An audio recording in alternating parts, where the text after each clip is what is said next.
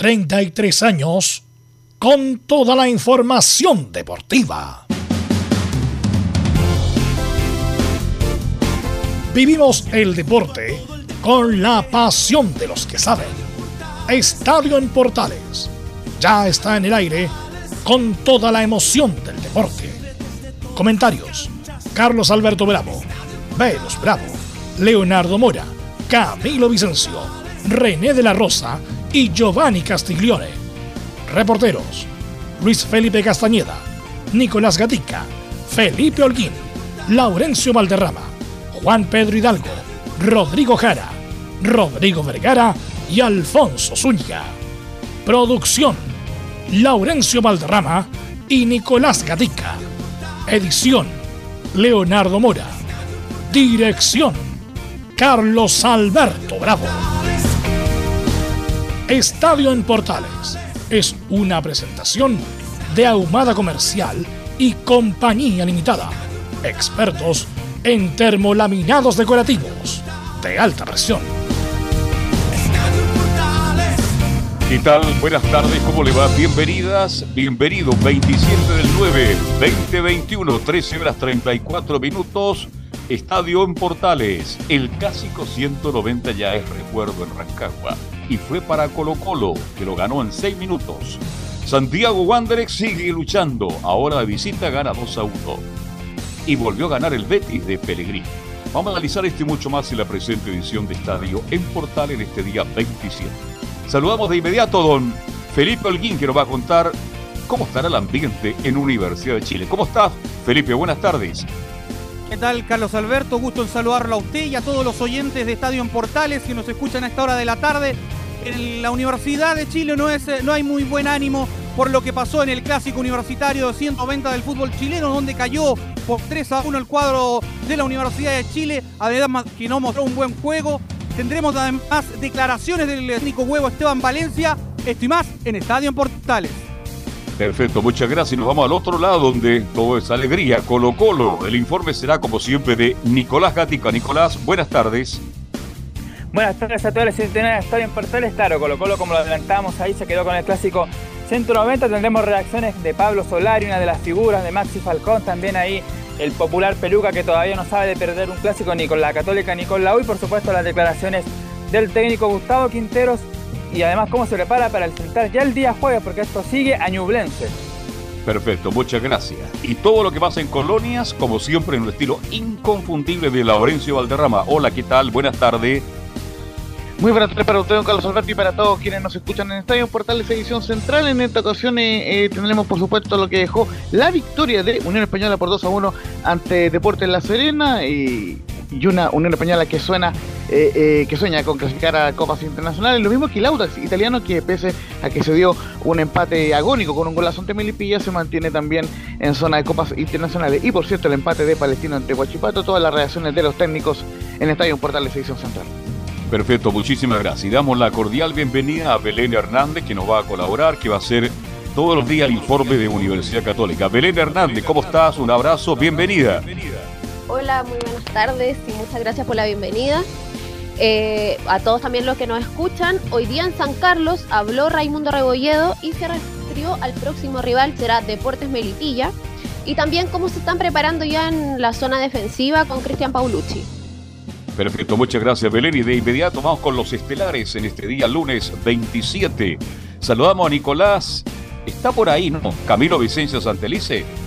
Muy buenas tardes, Carlos, para usted y todos los auditores de Estadio en Portales. Sí, después de este fin de semana atractivo con el clásico, buen superclásico del fútbol chileno entre Colo Colo y la Universidad de Chile. En el fútbol internacional, bien la participación de los chilenos, sobre todo Ben eh, Britton, pensando en lo que va a ser la selección chilena la próxima semana ya. Perfecto, muchas gracias. Vamos con don René de la Rosa. Está por ahí, René. Buenas tardes, ¿cómo le va?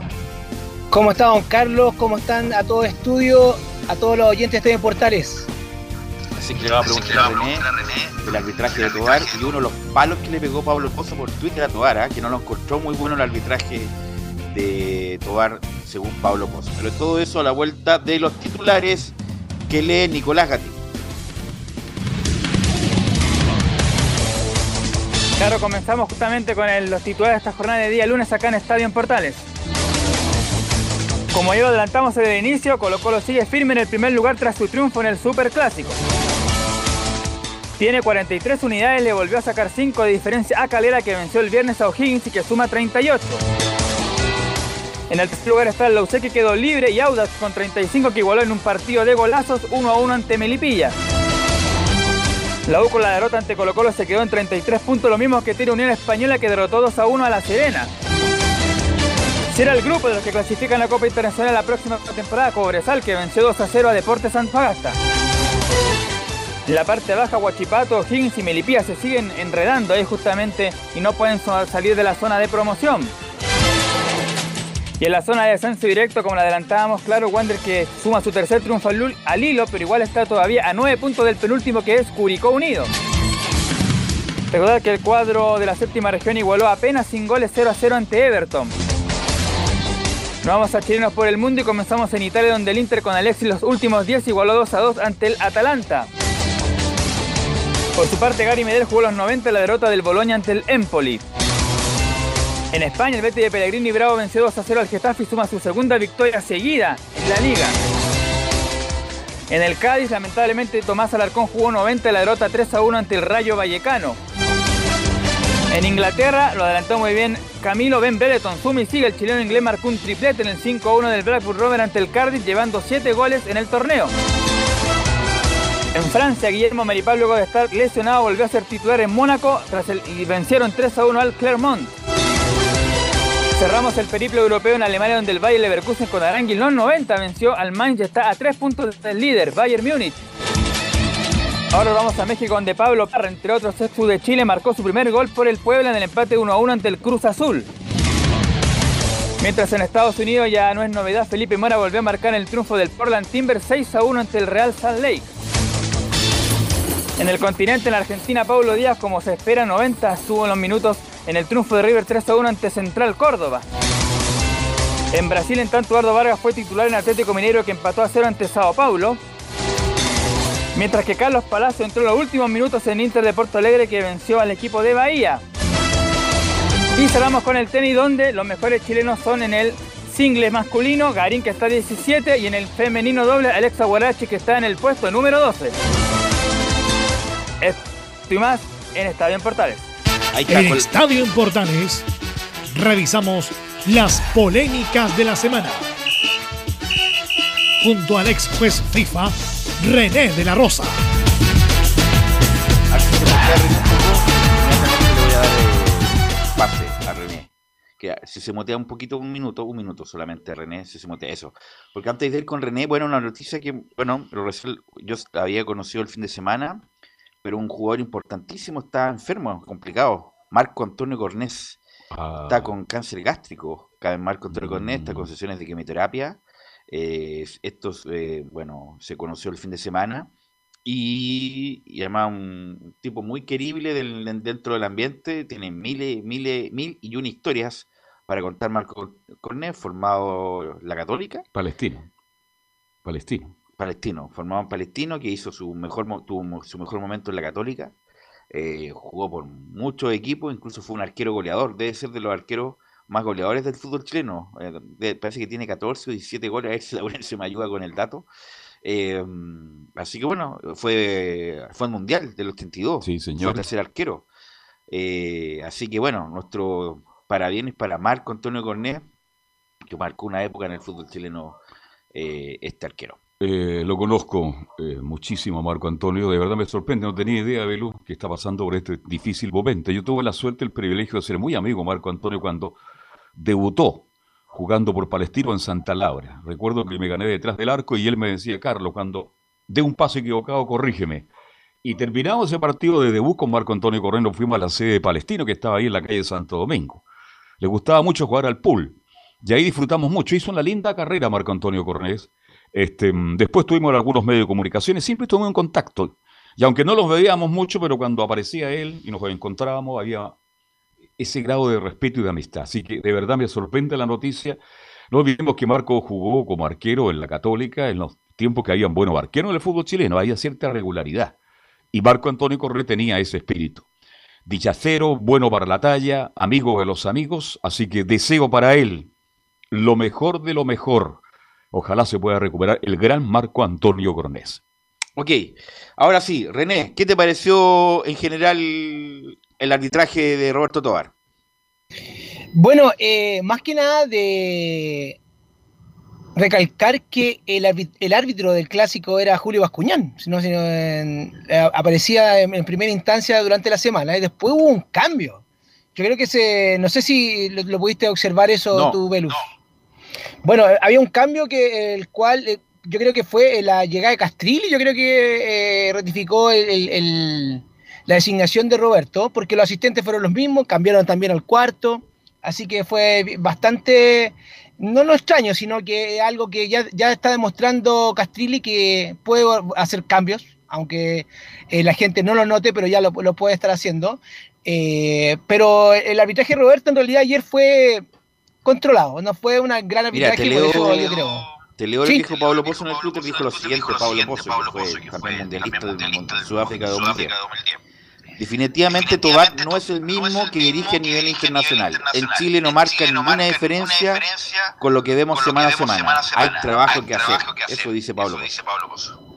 Bueno, el trabajo que, quiere Pablo, o que lo que está mencionando Pablo, eh, más que nada eh, lo pausado, a lo mejor el, efectivamente, el, no es el mismo arbitraje, un clásico es un clásico, es lo mismo lo sabe, yo soy amigo de Pablo, así que no tengo ningún eh, en llevarle la contra, pero yo creo que yo estoy con Roberto en este aspecto, no estoy con Pablo, porque en la parte internacional hay otras cosas que más se juegan, Pablo a lo mejor lo está diciendo como que ya se cree el cuento, como que no, no, no, pero clásicos son clásicos y ellos yo creo que no fue un gran arbitraje en el sentido de que a lo mejor esperábamos un, árbitro que corriera, que más presencia. Bueno, por la, jugada que vamos a comentar, yo creo, eh, también ahí marcó como que fue muy pausado, pero después ese, el VAR lo sacó del error. Así que yo creo que no está tan lejano lo que está hablando Pablo, pero tampoco está muy eh, asertivo en ese mm, se nos fue René, a ver si se puede. ¿A usted le gustó el arbitraje de Tobar? Fue normal. A creo que estuvo correcto es uno de los mejores árbitros, es uno de los mejores árbitros, los cuales está a nivel nacional. Eh, a nivel nacional, ¿se escucha? Punto es que, sí, El punto René es que, por ejemplo, una jugada así, la de Sandoval, no se le puede. Sí, René, ¿me escucha o no? Eh, René. Sí, ahí sí. Te llega, te llega desde, con desfase. Lo que te quería decir, René, era que la jugada de Sandoval no se le puede escapar a un árbitro como, como Tobar, es un error grosero. Sandoval era expulsión en el momento y tuvo que refrendarlo o confirmarlo con el VAR, René. Creo que más la, la, la mala acción o la mala posición que Roberto o la mala orientación también de su asistente, porque recordemos que él tiene un equipo, no es solo él, especialmente en, estos partidos, en este tipo de partidos. esa jugada, esa jugada, esa jugada, un árbitro en cancha lo ve y expulsión inmediatamente, no, no hay nada que preguntarle a nadie.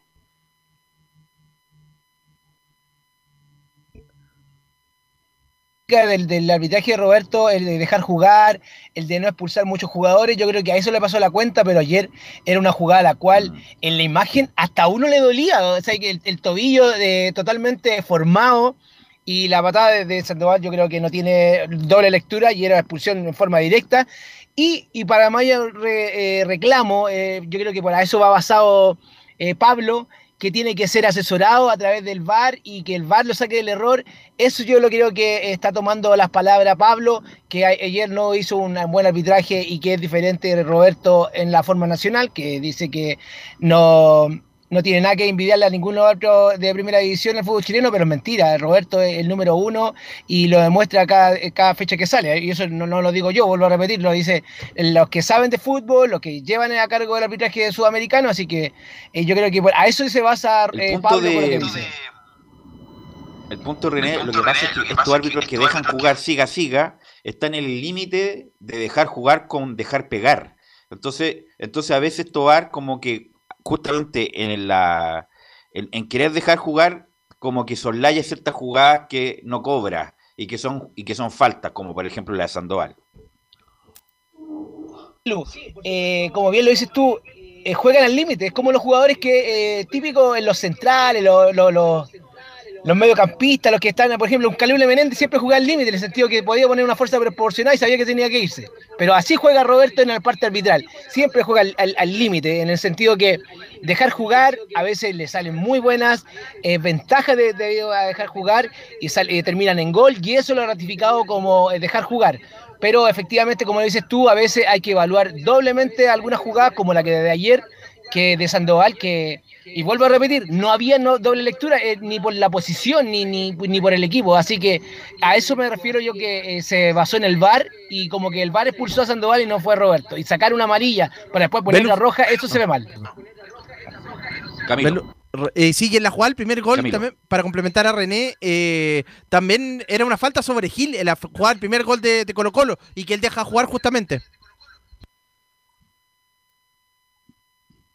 Mucho a Roberto que eh, hay que tener suerte también para, para, dar una ventaja, hay que tener visión, tiempo y que el jugador también eh, esté a la par con el árbitro que, le está dando ventaja en la finalidad de concretar el gol. Y si termina en gol, eh, falta que el árbitro vaya a abrazar al jugador que si me salió una ventaja hermosa, en el sentido que hermosa me refiero a que cumpla con todas las funciones, que, que, no dañe tanto al rival, en el sentido que no sea una expulsión directa, que saque ventaja de su posición y que termine en gol, eso habla muy bien de Roberto y ayer eh, lo que está rectificando Camilo, eso ocurrió y nadie habla de eso, pero hablan de que sí, que no eh, expulsó a Sandoval, pero de apreciación solamente.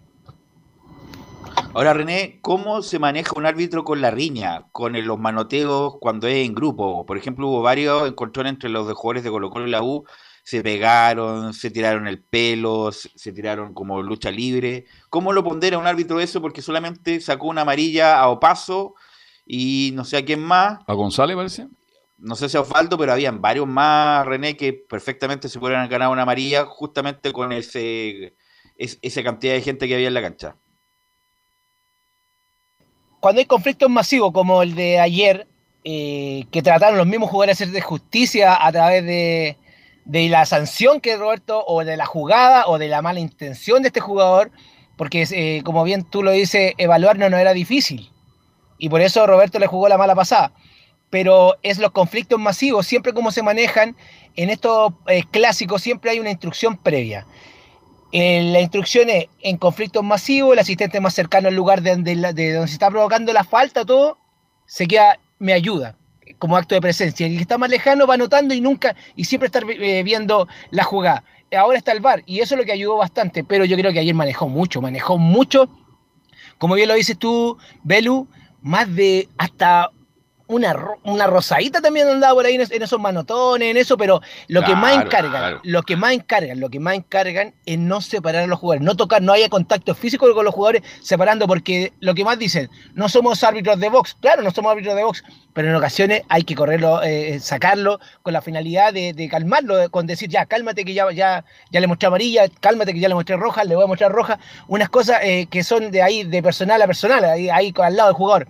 Pero como te digo, lo ideal no es meterse en el conflicto porque más de un, de un coscacho te le puede llegar también. Pero a lo que voy yo, es muy difícil manejar los conflictos masivos, especialmente cuando hay los jugadores quieren hacerse ley, eh, la justicia por su propia mano. Así suena así como muy de calle, pero es así. Bueno, eh, bueno, René, en general, ¿cómo ha sido ahora que tú, me imagino que has hablado con colegas respecto de la llegada de Castril, que ha traído tanta polémica estos días?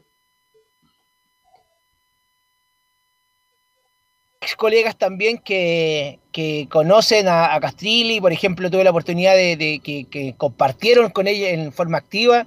Eh, la personalidad de Castrilli eh, no es la misma que uno ve en la cancha o lo que ve en la televisión. Eh, él está respaldado por varios árbitros acá en, en Chile, que es Osvaldo Talamilla, que es el brazo derecho, que ya no es desconocimiento, es conocimiento de todos el cual también lo que la polémica que está con Castrilli es que eh, está la mano negra de Mario Sánchez, lo que había mencionado yo, y, se está oficializando e-, ese tema. Perdón, y eso es lo que me preocupa a mí. No me preocupa a mí en el sentido que yo ya estoy fuera, pero me preocupa del fútbol, del arbitraje, de la gente que viene ascendiendo, porque es de, va a ser del gusto de, del que la lleva en el sentido de el número uno, a lo mejor Roberto en este minuto anda bien y voy a ser súper eh, eh, así categórico. Y Droguet anda mal y Droguet se puede ir y fue árbitro de primera división. Y es el tema que lamentablemente de una decisión de un que lleva a cargo el comité de árbitro puede costarle la carrera o como puede ser ir a Gloria o se puede ir fuera de la NFB. Así que en ese aspecto yo creo que todos están preocupados porque no sabe cómo viene la mano. Así es, así que muchos de los que están ahora en algún cargo, lo más probable es que van a tener que salir de ahí. Bueno, René, te quiero preguntar por el fútbol, probablemente tal. Vamos a ir al fútbol ahora. ¿Qué te pareció el superclásico el día de ayer? entretenido, tuve la oportunidad de verlo. Eh, es la gente, eh, es que, a ver, algo que yo te voy a comentar dónde lo vi, ¿eh? lo vi en un pub, para que andar con cosas. Eh, acompañado, fue súper fue, y, y, la gente le encanta, el, el, clásico es el clásico, eh, yo creo que no se compara cuando juega Chile, porque efectivamente cuando juega Chile están todos celebrando, pero aquí la rivalidad eh, fue en, en, este, en este lugar que estuve yo, fue súper agradable, fue súper respetuoso, yo creo que eso es, la base para, para, disfrutar el fútbol. Y fue un, el arbitraje, no, no, no, no, le echaría la culpa al arbitraje, yo creo que Colo Colo está pasando por un momento... De alza. Eh, la Universidad de Chile en realidad en momento, en momento eh, en realidad todo bastante perdido, en el sitio especialmente en los cambios, no, no, me gustó mucho, pero en sí el clásico para mí fue entretenido y, yo creo que eso falta. ¿ah? Eh, la gente echa de menos a toda esa gente, el público, aunque sea una, una cantidad de aforo limitado, pero es bonito ver eso a través de la televisión y más vivirlo en el estadio. Así que yo creo que más grados positivos y que negativo referente al clásico. Camilo, cuéntame tú cuál es tu visión, no tuviste la transmisión ayer, cuál es tu del superclásico que ganó Colo Colo ayer. Sí, un Colo Colo muy eh, superior sobre, mm, en este caso... René, disculpa. A ver si se mutea René, se mutea René para... ahí sí, ahora Camilo. Sí, en este caso un Colo Colo muy superior sobre la Universidad de Chile ya de los primeros minutos, presionando bastante, con ahí en esa zona con Costa, que para mí yo, yo también escuché la transmisión de Estadio en Portales, pero, pero viendo en realidad Costa creo que fue el jugador desequilibrante ahí del partido, definitivamente el mejor jugador de la cancha, Solari también eh, el otro, el otro importante y eh, en Colo Colo. Eh, y bueno, que pudo haber, pudo haber ampliado el marcador incluso eh, el equipo Albo, pero fue, fue superior. Creo que, que tuvo algún acercamiento el, el, minuto 16 del primer tiempo, pero no fueron como para inquietar a, a, Brian Cortés. Lo más cercano fue el comienzo del segundo tiempo, cuando entró Cañete, por ahí creo que fue lo más relevante que intentó la U, pero Colo Colo pudo haber ampliado el marcador si no hubiera sido por, por Morales, que perdió varias oportunidades. A mí no me gustó el clásico. Es inaceptable que un equipo como la U en cuatro minutos le gane el clásico. En cuatro minutos cometieron errores. ¿Qué partido más malo de Arias y Osvaldo González? Dos jugadores importantísimos en el fondo de la Universidad de Chile que fueron sobrepasados absolutamente. Y en cuatro minutos colocó lo dijo, esto se termina. Vienen los cambios y aparece Cañete, muy criticado, pero ahí demostró Cañete que los partidos de verdad tiene categoría para jugar. Por algo es Cañete. Y cuando la U se estaba aproximando, estaba mejorando, viene la expulsión de Sandoval. Y ahí esto se cerró definitivamente. Definitivamente la U no tuvo más y definitivamente yo estoy comparto con ustedes.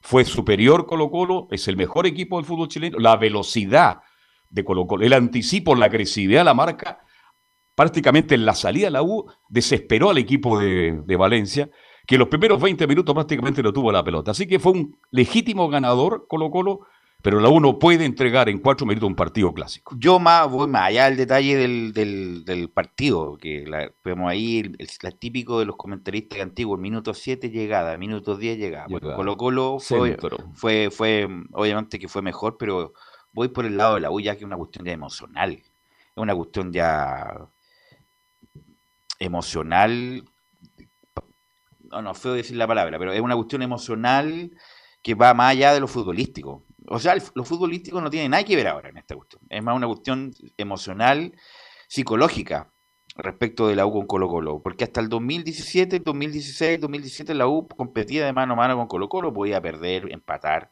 pero estaba ahí mano a mano. Ayer, eh, ayer no fue una lucha, ayer Colo Colo fue superior de principio a fin, tuvo algún chispazo la U con la entrada de Juno Fernández, incluso antes de la expulsión con Sandoval, pero ya una cuestión emocional. Ayer el huevo de Valencia con las declaraciones que da, la verdad uno no sé si no sé si iría a ir con a Irak o a Afganistán con el huevo de Valencia porque queda como uno igual. Hay una irresponsabilidad del entrenador de haber ponido Arias, insisto, que es un excelente jugador, uno de los mejores refuerzos de la U del campeonato, pero se nota a la segunda pelota que tocó, y lo dijimos en nuestra modesta transmisión de ayer, que Arias no estaba para jugar. ¿Por qué? Lo, las descargas como con la, con la rodilla doblada porque mm. no estaba bien, muscularmente no estaba bien. Eh, ¿Cuántas pelotas perdió Arias en la salida? ¿O cuántas pelotas exigió Osvaldo González? que, claro, que trató de hacer lo posible para sacarla. Osvaldo González, obviamente, siempre se sobregira en los, en los clásicos. Y, por ejemplo, en la, en la, la falta que le hace a Gil. Eh, y justamente por haberse anticipado tanto arriba, bueno, viene el gol de Colo Colo. Entonces, más, independiente del detalle, del detalle del partido, ya es una cuestión de la U, de, como decía Cudel, que es una cuestión institucional con Colo Colo. Y, yo, si futura, fuera coaching de la U, pero ¿cuál es el problema? Si nosotros somos un equipo grande, vamos a jugar, podemos perder o podemos ganar, pero por lo menos ocupemos nuestra arma. O sea, no podemos, no podemos empezar perdiendo el partido con Colo Colo. Y bueno, aparte de los dos centrales, el, trío de contención, Moya horrible, no fue presente, no se hizo Ahí hay un error de Valencia. Cuando, mejor, cuando, cuando entró Galán y mejoró la U. Mejoró la U. Gonzalo Espinosa yo creo que ya ¿Su último clásico? va a ser su última experiencia, porque hay una cuestión de, de ciclos, independiente que pueda jugar bien en otro lado, pero uno cumple ciclos, no solamente en el fútbol, en, en, cualquier en determinados lugares, incluso las mismas relaciones de pareja. Eh, uno, uno cumple, ok, dame un segundo, te despido en, tres minutos. Eh, termino este bloque. Entonces, incluso uno cumple ciclo en también las relaciones de pareja. Por ejemplo, para mí, yo lo he dicho de antes, ¿ah? no de ahora, Fernando de Paul no es un arquero para la U. Atajó bien, muy bien, te puedo atajar, pero viéndole la cara de Paul, ¿qué, pero qué sensación me queda? Hay esos arqueros que, insisto, se mandan mil errores, pero como el Mono Burgos, que era loco, o, no sé, o cualquier otro arquero, o Chilader, independiente que no atajaran mucho, pero con ese hombre yo, yo salgo a jugar. ¿Qué me, qué, me, me, ¿Qué me representa De Paul en el arco? No lo digo de ahora, lo digo de, antes. Atajó mucho De Paul en la, en la campeonato pasado, fue muy importante para que la U permaneciera en la división, pero yo creo que De Paul no es equipo de equipo grande y si yo fuera gerente no lo renuevo. Lo mismo que Gonzalo Espinosa, fue, funcionó en un momento, fue importante, pero yo creo que ya, Listo, suficiente, hay que seguir la carrera en otro lado. Bueno, Osvaldo González mismo anunció su retiro, lo eximo de cualquier cosa Osvaldo. pero su retiro de la U, ¿no? Del fútbol. De la U, pero Osvaldo González cumplió. Lamentablemente, bueno. Ha cumplido eh, bien. Eh, cumplió bien Osvaldo González, yo lo eximo de cualquier crítica, independiente de la actualidad. Eh, Gonzalo Espinosa, Camilo Moya, hay que revisarlo. y bueno, y vamos a ver qué es, la, qué es la mano que tiene la U, René porque ahora viene una nueva etapa con este nuevo gerente deportivo, René. Siempre las instituciones traen algo, o, pasan, la, como se dice, la, aspiradora, la, cortadora de pasto, o, mantiene y, mejora. Pero como te digo, yo en realidad la U ayer, eh, como bien lo, lo dices tú, lo dice Don Carlos y todo el equipo, eh, no, está desenchufado totalmente. Eh, jugadores que ya cumplieron, como todo, como tú dices, las relaciones todos cumplen su etapa y yo creo que hay varios jugadores que ya cumplieron la etapa en la, Universidad de Chile y ya no son lo que eran antes, como todos, como todo en la vida. Mm. Como todo en la vida, lamentablemente, siempre hay que haber una renovación en todo ámbito. Y yo creo que en esa etapa está y esperemos que haya un cambio ahora con estos cambios también de directiva y esperar que vaya mejorando porque eh, la U es un equipo en el cual ayer yo me fijaba en la calle, tanto eh, jugadores, si cierto, Colo Colo predomina, pero ayer yo vi mucha gente con la camiseta de la U y es bonito eh, eso. Y lo mejor que no, sin, sin violencia, lo, lo, que yo destaco más, a lo mejor puede ser violencia y mal ejemplo en el campo de juego, pero afuera, para mí, excelente el clásico de ayer, aunque haya sido fome. ¿Cuántos años que no le gana a la UA Colo Desde el 2013. Estamos hablando ya de casi 10 años. 8 años. No, pues 2013. 13, 14, 15, 8 20. Años. Ya, 8 años. Eh, bueno, René, te quiero agradecer estos minutos. Nos escuchamos el miércoles, que esté muy bien. Muchas gracias, Belu. Un saludo a todo el equipo y a todos los oyentes. Lo estamos escuchando el día miércoles si no lo quiere. Gracias, René. Y respecto a Colo Colo, Colo Colo, muy bien. Muy bien, lo dijimos también en la transmisión. Costa, jugadorazo. Bien, bien Sala ahí, Bien. ¿eh? nadie habla de Bien, no, Costa, muy bien Costa, ganándole la espalda a los volantes centrales, fue el, el armador, el hombre que le dio la descarga, el juego individual. No, bien, muy bien Costa, la verdad, muy bien Costa, muy bien César Fuente, que hace el trabajo anónimo, porque cortó toda la jugada. Eh, eh, va- va- tranquilo. Eh, eh, cortó todas las jugadas eh, y le dio también claridad a Gil, que no, a Jorge no lució tanto, pero fue siempre importante Gil. Eh, los de arriba también desequilibrante, con la velocidad, volados Solari. Solari. Eh, Morales no estuvo también, la verdad. Morales tuvo muchas chances. Pero no- corrió, luchó. corrió, luchó. Bueno, es lo mínimo que se le pide a un jugador, correr y luchar, pero no estuvo muy... Los centrales estuvo también, fino la última jugada. los laterales. Colo Colo no, Colo Colo dominó sin contrapeso, fue clarísimo el, el, el dominio, e incluso en algún momento cuando la U iba perdiendo 2-0 en el minuto 10 del primer tiempo, esto se venía como un escándalo, pensaba que el Colo Colo perfectamente le pudo haber metido 5, 4-5 y no quiso. Así que mm, eso, así que eso con... Bien Amora, ¿eh? Sí. tranquilo, sobrio, cumple muy bien en el fondo de la saga Camilo Vicencio. Justamente Así que eso, eso. vamos, sí. bueno, antes de irnos a la pausa, sí, adelante, de Camilo. No, justamente le iba a comentar eso, lo de, lo de ordenado que es Emiliano Amor. Claro, porque Falcón se desordena de repente, toma las banderas y, y quiere, bueno, una jugada que se fue al campo contrario, pero, pero bien eh, Emiliano Amor ahí en la saga de Colo Colo. Bueno, antes de irnos a la pausa, bueno, ayer eh, jugó nuevamente Claudio Bravo y jugó bien. E incluso fue muy, muy comentada su actuación en el Betis. Y vamos a escuchar solamente una, Emilio, la 0-1 resque- respecto a que fue muy positivo el triunfo ante Getafe. Bueno, muy, muy positiva. Creo que llevamos tiempo haciendo las cosas de buena manera. Hemos demostrado también el espíritu de equipo y la sensación de, de querer hacer partidos como, como, como el de hoy. Creo que el otro día también en, en Pamplona tuvimos un encuentro fuerte, con un equipo también que, que es muy, muy aguerrido en todas sus líneas. Y hoy creo que teníamos una, una oportunidad de, de poder eh, ganar en casa, seguir haciendo las cosas de buena manera, ante un Real también que venía herido y quería hacer las cosas de, de la mejor manera posible. Sí, pero no- nos generamos muchas ocasiones, creo que eso, eso es lo rescatable. Nos generamos muchas al otro lado y nos generaron pocas en el área nuestra, eso Ahí estaba es Claudio muy Bravo. de- del trabajo de, de todo el equipo, de todo el esfuerzo que, que nos toca hacer. Creo que en muchas ocasiones no necesariamente hay que jugar bien, también toca, toca luchar, toca defender y creo que en eso creo que el equipo ha mejorado un montón. ahí estaba Claudio Bravo, Camilo. Eh, bueno, ahora se iba a dar la nómina de la selección argentina. ¿Cuándo debería darle a Chile? Siempre tarde, Chile. Hoy. eh, ¿El lunes? ¿El No, viernes? hoy día. ¿Hoy? A las No, 17 pues, hoy horas. tiene que ser, po. Perfecto. Ya. Así que vamos a estar atentos a la nómina a la nómina de Chile, ¿ah? porque insisto, siempre Chile como la da el, el último, el último país que da la, de la nómina. Vamos a la pausa, Emilio, y volvemos con los informes. El lado B de la victoria de Colo Colo y también el informe de la U con Felipe Olguín.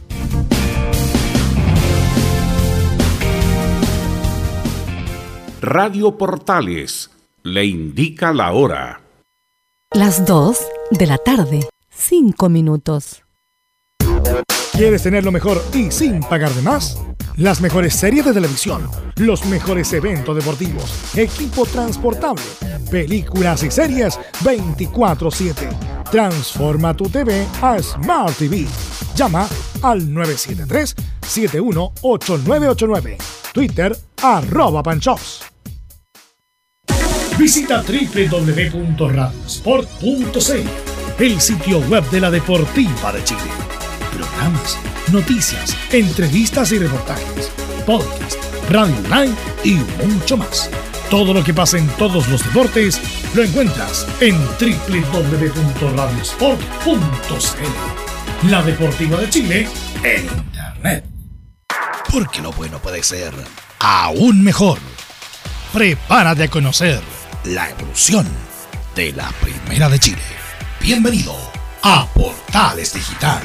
Ingresa ya a www.radioportales.cl y descubre nuestra señal en vivo en audio y video, además del tradicional 1180m. Mantente al día con las últimas informaciones de Chile y el mundo e interactúa con nosotros a través de nuestras redes sociales en Facebook, Twitter e Instagram. Recuerda www.radioportales.cl La nueva multiplataforma de la Primera de Chile ahora es aún mejor. Termolaminados de León, tecnología alemana de última generación. Casa Matriz, Avenida La Serena, 776 Recoleta. Foro 22 622 56 76. Termolaminados de León.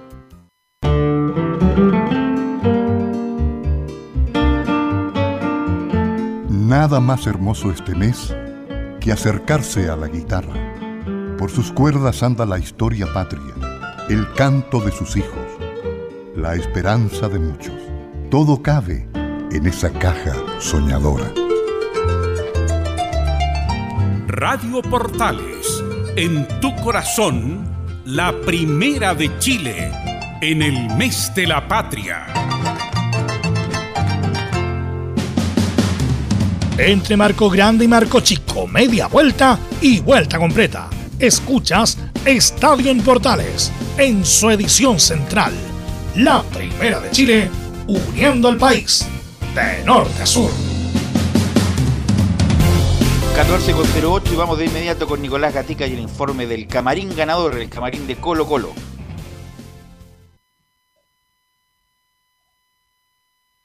Nicolás. Nicolás Gatica. sí, ahí sí estamos. Sí, lo que pasa que no, que el orden, decía, el orden decía Felipe primero, por eso me confundí. Ah, pero ya, partamos nomás entonces con. ¿Cómo que no? A ver, vamos, no, no, no, no, vamos a. Vamos a, vamos a tribunales. No, usted salía por Nicolás. Revise bien la pauta. Usted salía, segundo bloque, Nicolás Gatica. Así que usted, usted salía primero. Vamos. Adelante, Nicolás. Adelante. Comencemos entonces con el, con el partido del día de ayer domingo, por supuesto, donde escucharemos, por supuesto, aparte del lado B, por supuesto, también las palabras de de Pablo Solari, de Falcón, que fueron los protagonistas, sobre todo Solari, que se esperaba quizás que en un partido clásico lo, lo hiciera bien, porque esa es un poco la, la, crítica que se le hacía al 36 al joven delantero argentino que estaba apareciendo en otros partidos, pero los clásicos, ya sea contra la Bula Católica, no había sido tan protagonista. Ayer sí, fue más protagonista, aunque claro, ahí tuvo un par de jugadas, un par de golpes que recibió, fue el que habilitó a Volados en el primer gol de Colo Colo cuando sale esa jugada rápida. Entonces tuvo una buena participación en el duelo de ayer, después obviamente salió cansado y algo adolorido, con algún problema físico por, por el desgaste que realizó, al igual que Gabriel Costa, que también salió con algún desgaste, pensando por supuesto el técnico Quinteros en el exigente calendario que va a tener Colo Colo este jueves, que juega frente a Ñublense en el Monumental, luego el domingo tiene que visitar a Palestino allá en la cisterna, así que son dos duelos bastante complicados y por eso también obviamente ya había que sacar a, Costa y Solari que fueron grandes jugadores ayer y que por supuesto el partido ya estaba definido. Y también tendremos alguna declaración que habló de Aníbal Moza, que también estuvo presente ahí en Rancagua, era que no, para dar su, su visión sobre el partido de ayer.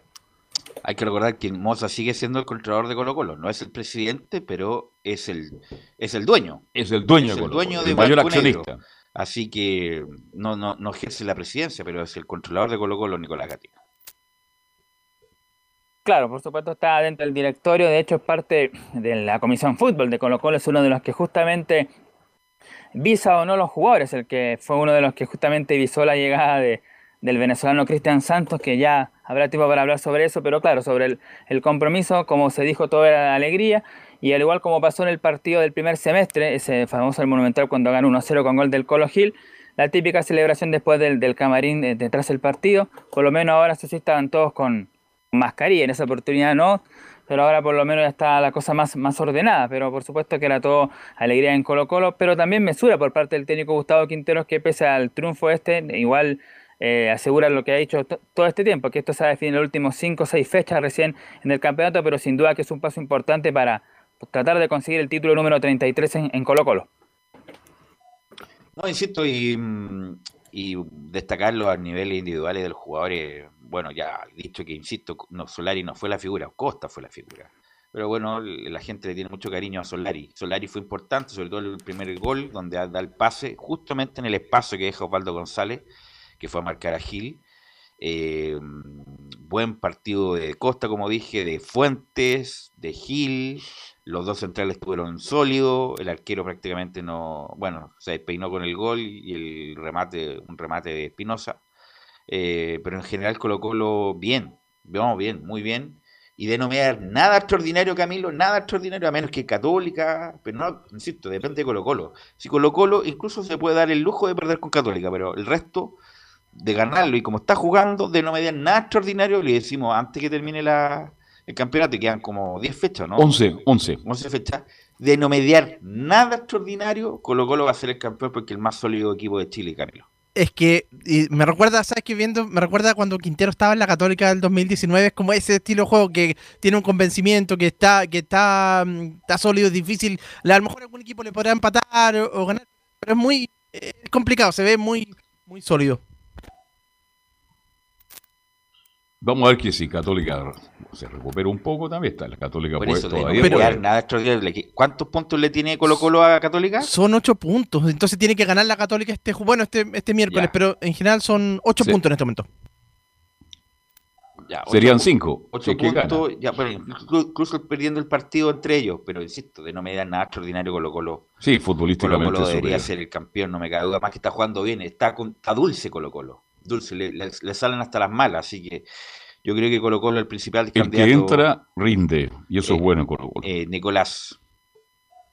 Además enfrentó, por ejemplo, a, a la misma Universidad de Chile, a la Calera, quizás también un poquito más cercano que puede ser, pero también ya, ya lo enfrentó las dos veces, que empataron en dos oportunidades, por ahí puede ser, pero claro, dentro de todo sería eso, quizá el partido, lo que lo puede afectar ahora, como decíamos, que, esté- que juegue tan seguido, porque va a jugar el jueves y después dos días más, porque va a tener solamente viernes, sábado y el domingo tiene que jugar con Palestino en la cisterna, con el calor, aunque claro, quizá ahora el equipo tetracolor no es tan competitivo como era con, eh, con el Coto Cero. Yo creo que era más difícil con el Coto, así que no sé, pero bueno, eh, a lo mejor lo seguido de partidos que puede estar podría Como afectar todos además. nomás, po, como todos nomás, pues Nicolás, y todos van a jugar en la, casi la misma fecha.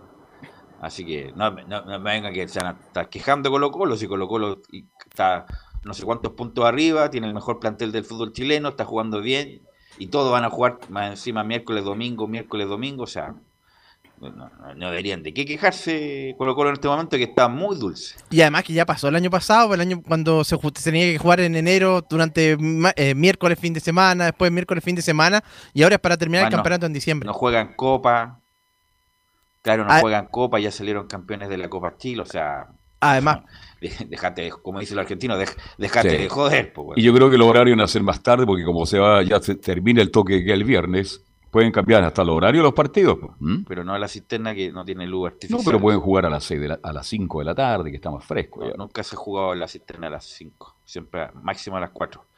Eh, Nicolás, Bueno, pasemos a escuchar ya voces, por supuesto, del partido, porque la parte futbolística, bueno, ya se ha dicho todo, la, superioridad de Colo Colo, también la parte que tiene que ver con eh, los puntos que tiene sobre los demás.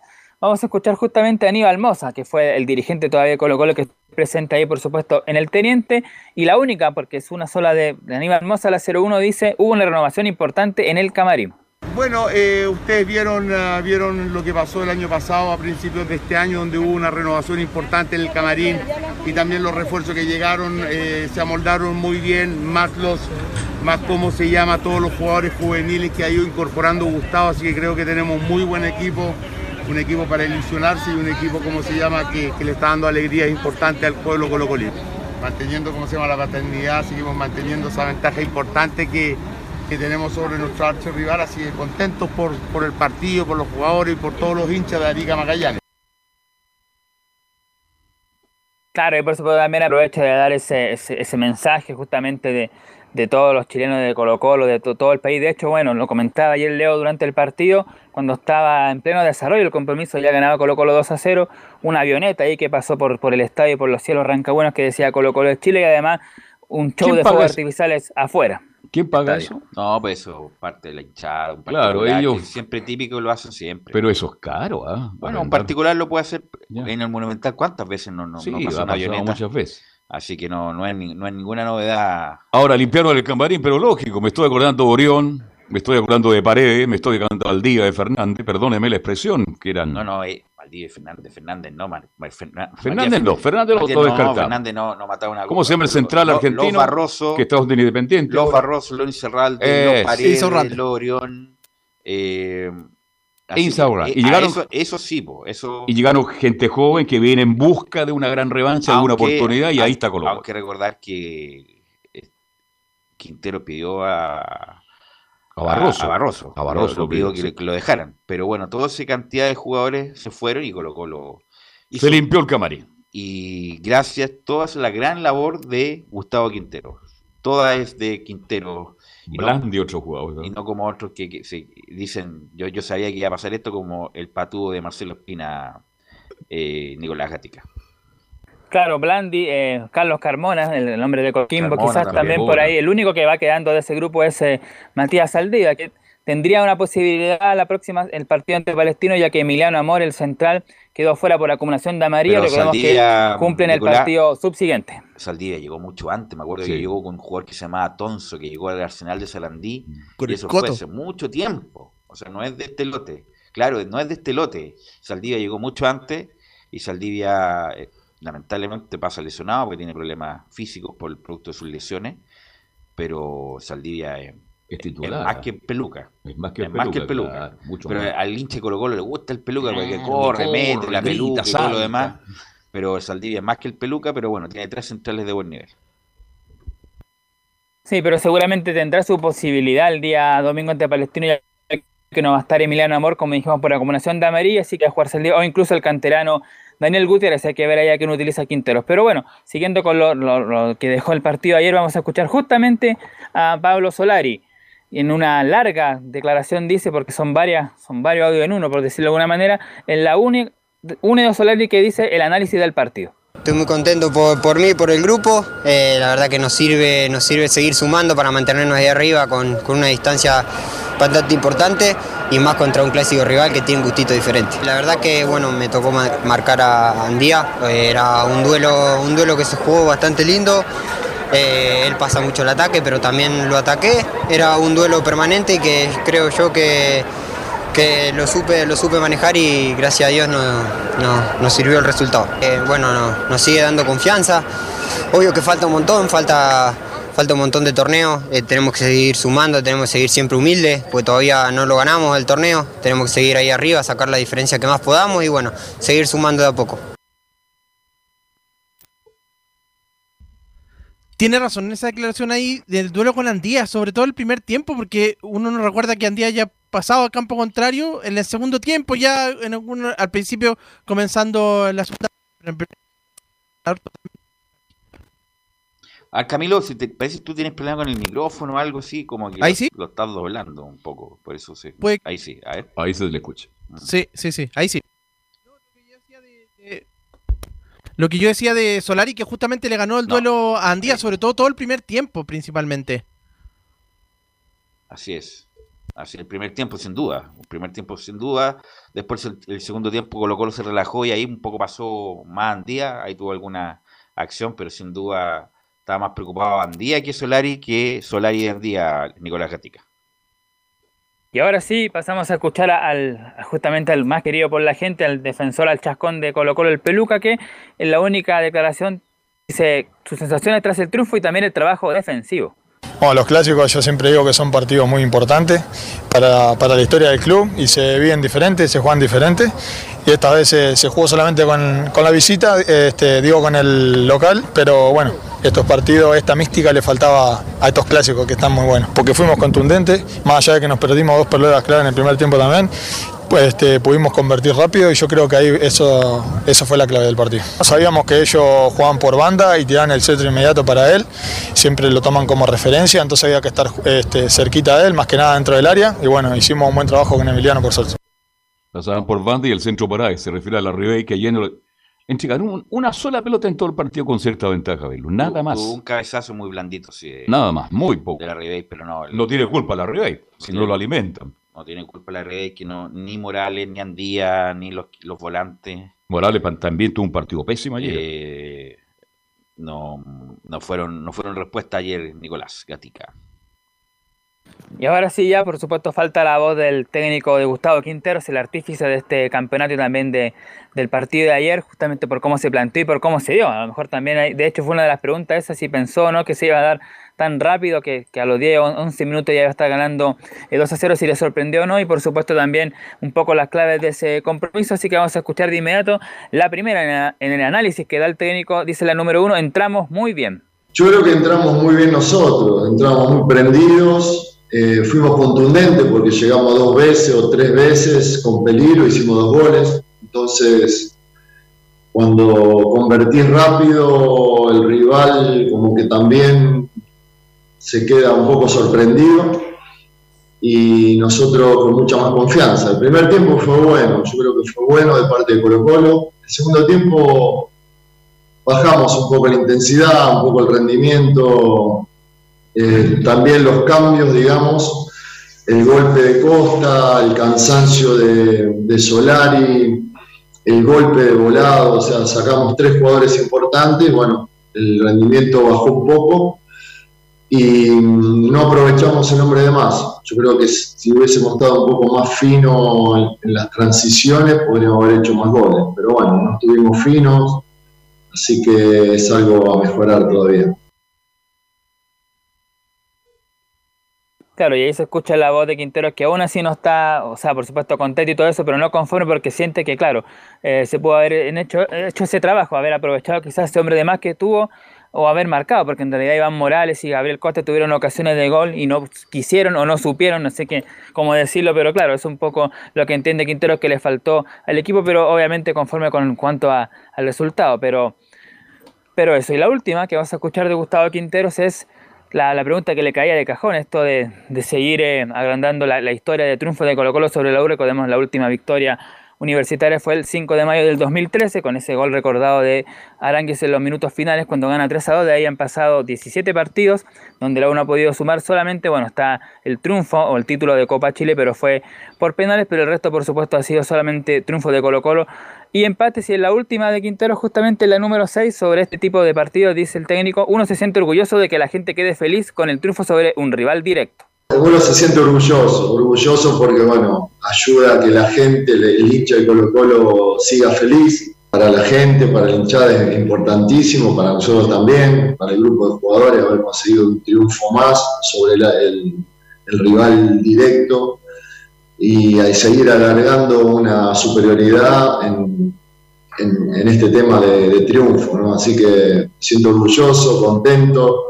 Esto motiva mucho más para, para seguir trabajando, para seguir mejorando, para seguir peleando ahí arriba, tratando de, ojalá darle una alegría enorme a la gente, sería fantástico poder seguir dándole alegría consiguiendo triunfo, consiguiendo alargar diferencias contra los rivales y bueno, ¿por qué no pensar en, lograr este gran objetivo en diciembre? Ahí estaba entonces en resumen las principales declaraciones justamente del técnico Gustavo Quintero, feliz por el triunfo, pero mesurado, dice que todavía falta mucho, como lo comentábamos, 10, 11 fechas, así que hay que ver ahí qué es lo que va a pasar, pero por lo menos, bueno, el objetivo era superar a un rival directo, como la U le saca 10 puntos, ahora hay que ver qué pasa con la Católica y los otros equipos que están más abajo, así que eso más que nada lo que tiene que ver con el post partido, ya escuchábamos a Moza, a los jugadores también, y solamente decir que bueno, Colo Colo va a hoy día libre y ya a partir de mañana martes comenzará a preparar el partido del día jueves a las 18.30 horas cuando reciben el Estadio Monumental a Ñublense, un partido que bueno, tiene una historia, recordemos que en el primer semestre colocó los juegos con juveniles por un caso que justamente tras una celebración ante la U quedó medio plantel afuera y bueno, colocó los juegos con juveniles y perdió 5-1, vamos a ver qué va a pasar el día jueves a las 6 y media allá en el Estadio Monumental.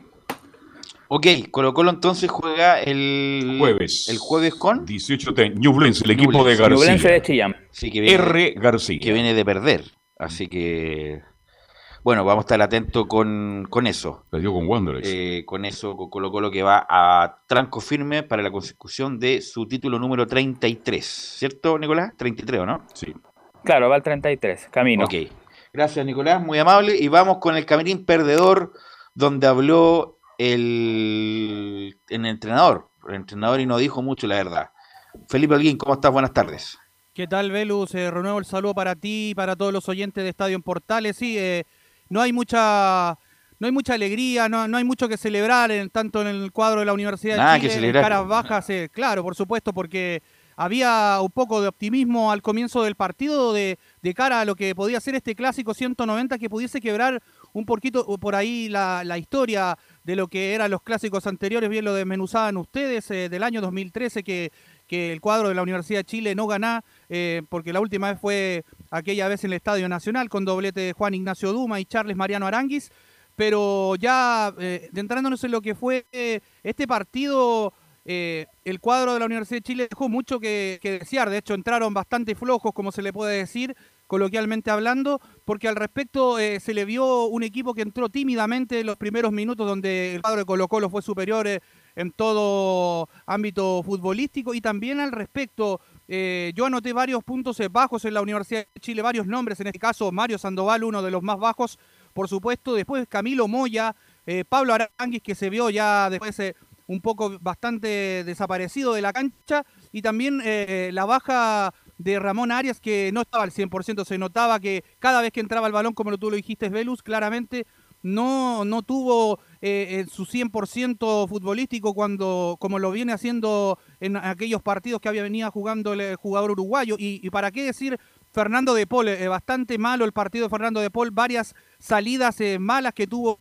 eh, en comienzos cuando sacaban centros por la izquierda o por la derecha, tanto Costa como Pablo Solari. O sea, es bastante malo el análisis que, se, que le puedo hacer yo al respecto en este resumen breve de esta Universidad de Chile que no se vio eh, bien reflejada en el campo de juego.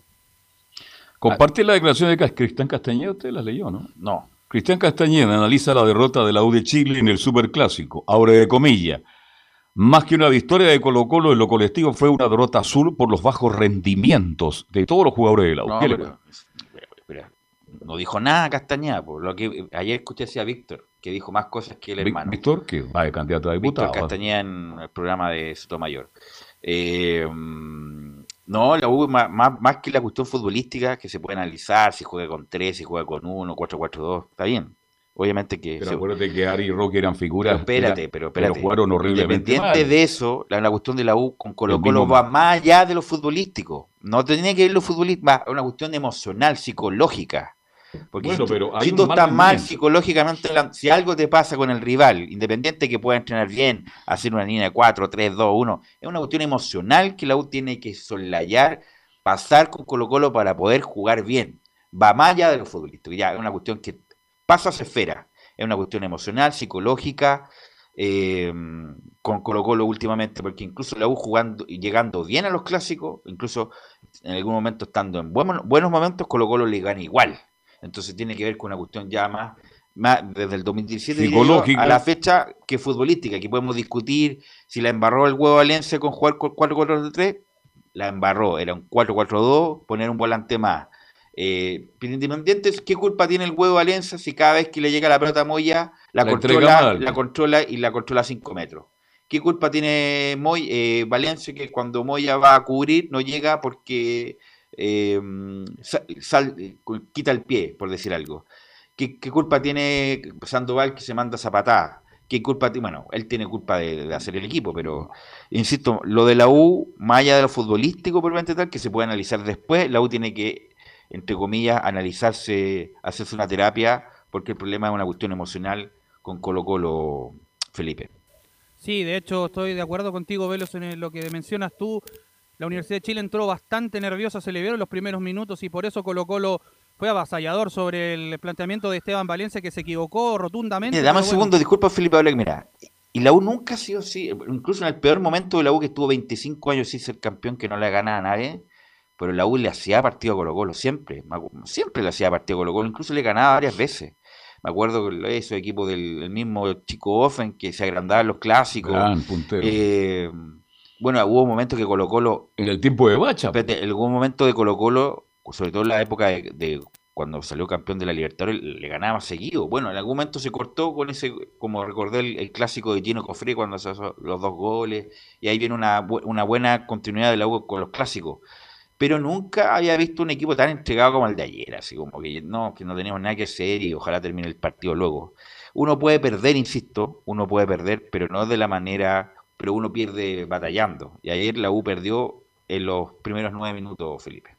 Sí, de hecho también fue, a mi parecer, una vergüenza porque no había, estaban los históricos del Ballet Azul también, entonces eh, también hay que ver un poco lo de la historia de hermosa que tiene la Universidad de Chile a lo largo y ancho de todo lo que es esta entidad de la escuadra estudiantil, pero los jugadores no estuvieron al 100% y eso se vio reflejado, Velus, y de hecho, un dato no menor, 309 minutos que la U no anotaba un gol en un clásico y ese lo hizo Marcelo Cañete que yo creo que fue lo más destacable por no decir eh, del equipo en este caso de la Universidad de Chile. Pero ¿qué le parece Velus, eh, muchachos? Si pasamos a escuchar las primeras declaraciones del huevo Esteban Valencia acá en la primera de Chile donde dice el equipo debe estar a la altura de competir.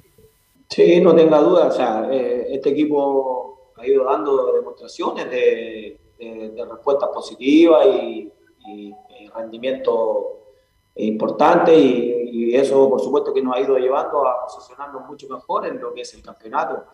Eh, y no tenga duda que hoy día nosotros queríamos un poco confirmar esa, eh, esa alza, eh, esa, esa, condición que venía obviamente generando el equipo con, con respuestas muy positivas. Entonces para nosotros Obviamente que hoy día esto es un golpe duro porque, vuelvo a repetir, veníamos en busca de otra situación, veníamos en busca de otra respuesta.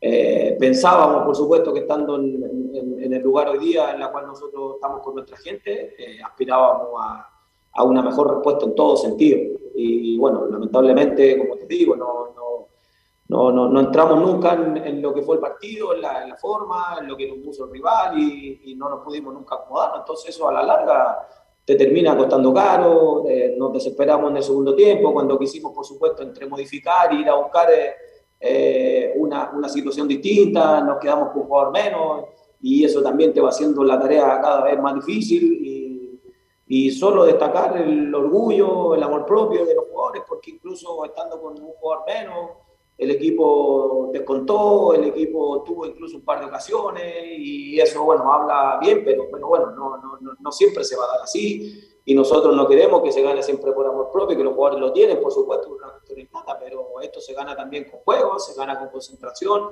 y en donde el equipo, por supuesto, siempre tiene que estar a la altura de poder competir y sobre todo con los mejores hoy día, que son los que están ahí peleando el campeonato. Amor propio, dice Valencia. ¿Qué amor propio tiene la U en esta época? Perdóneme, Esteban Valencia. Yo con todo lo que lo quiero y lo respeto. Un saludo para su madre, que nos escucha siempre, ¿ah? La madre Esteban Valencia.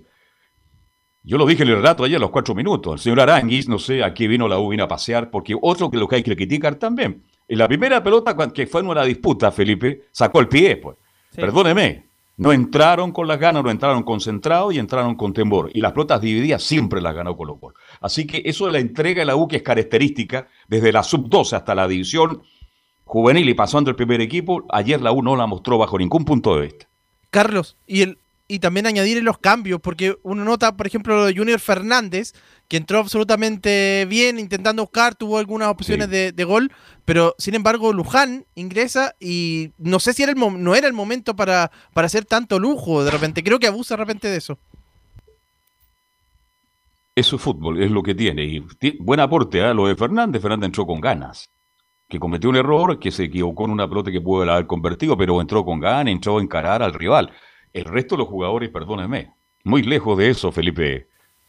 Sí, de hecho, Carlos Alberto eh, toca un punto muy bueno también, eh, Camilo y usted, pero al respecto, el de Junior Fernández, se nota que entró enchufado, que entró con las ganas de, hacer algo diferente, tuvo dos o tres ocasiones claras, un remate el, el vertical izquierdo bajo eh, del arquero, en este caso Cortés, después tuvo otra que se perdió solo, donde se apuró mucho, entonces yo creo que fácilmente eh, Junior Fernández va a ser titular y ya no va a estar Pablo Aranguis porque ayer eh, se enojó en varias ocasiones el técnico Valencia cuando en una despeja un balón hacia el tiro de esquina y la tira a la, tribuna. Entonces es un jugador que yo creo que está un poco inmaduro futbolísticamente y le falta madurar y, ese, ese, ese, es lo que pasa con estos cursos. Sí, pero me refiero, Velus, al, en el aspecto de que no, no está para jugar eh, de titular en la Universidad de Chile. Sí, mira, Pablo Arangui siempre, con, por sus condiciones técnicas, uno siempre como visualiza como titular, porque es un jugador distinto. Buena técnica, rápido, pero bueno, lamentablemente no... Está pasando el tiempo, no, ¿eh? no, lo, ha aprovechado. Y en la U, en la primera época, anduvo bien la U. Por algo le compraron el pase. Eh, así que bueno, hay que recuperar a Arangui. Pues la U tampoco tiene mucho eh, y lo, no, y después los últimos minutos fue una pichanga, la verdad, porque después entró, a pesar de que, insisto, el, Luján se, sacaba desde el área propia, empezó a sacarse rivales, pero eso no es fútbol, pues es una pichanga, a pesar de que tiene la personalidad de, encararlo, pero obviamente que tiene que ir, ir, ir, acompañado por, obviamente, por un funcionamiento, y ayer lo de la U fue malo en todo sentido, Felipe. ¿Felipe? Se nos fue Felipe. Ahí sí, acá estamos, muchachos. Sí. Eh, bueno, y como les comentaba, muchachos, ¿qué les parece si pasamos a escuchar la última declaración del huevo Esteban Valencia, donde dice, la autocrítica siempre parte por uno en el sentido de tomar las decisiones? La autocrítica siempre parte por uno, en el sentido de la toma de decisiones con respecto siempre a lo que es la conformación de, del equipo para competir en cada uno de los partidos que nosotros tenemos. Y bueno, ya no tenga duda que, que esta situación en base al sistema, a los nombres, siempre te va, te va generando una, una, incógnita porque creo que el equipo venía, venía funcionando bien, venía teniendo muy buenas respuestas y, y lo, lo, que nosotros buscábamos, por supuesto, era sostener un poco esa, esa idea eh, y entendiendo y tratando de contrarrestar lo que iba a proponer Colo Colo también, pero, pero como te digo, no, nosotros no fuimos capaces, eh, entramos muy desconcentrados, muy desconectados del juego, no, no, no, no logramos nunca tener ese control del, del, partido, que a nosotros por supuesto no, nos acomoda y, y, nos gusta para poder por supuesto ir haciendo ataques construidos hacia, hacia el arco rival. Pero vuelvo a repetir, pues, terminamos pagando muy caro eh, un, par de errores en la salida, en, que estuvimos poco finos en esa situación.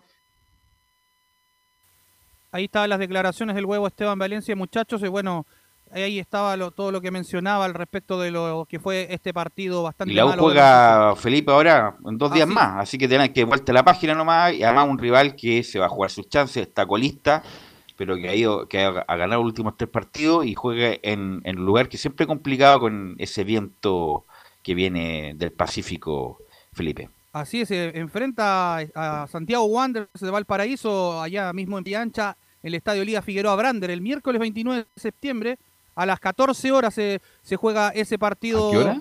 No, no, no. 16.30. 16.30, perdón. Claro, claro ese partido se juega en el Playancha, en Valparaíso. Este, el viento es un, es un estadio complicado para cualquiera. Y ya después tiene los tres duelos que le quedan a la Universidad de Chile para... A las cuatro partidos, a las cuatro es el partido, 15.30 sí. salimos al aire. Ya.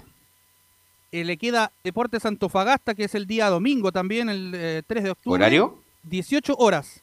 18 horas, ya. Sí. Y después viene, eh, va de visita al Estadio Sausalito de Viña del Mar, sábado 9 de octubre a las 15 horas ante Everton de Viña del Mar y cierra con eh, en el Estadio Parque El Teniente de Rancagua el viernes 15 de octubre a las 18.30 con el Audax Esportivo Italiano.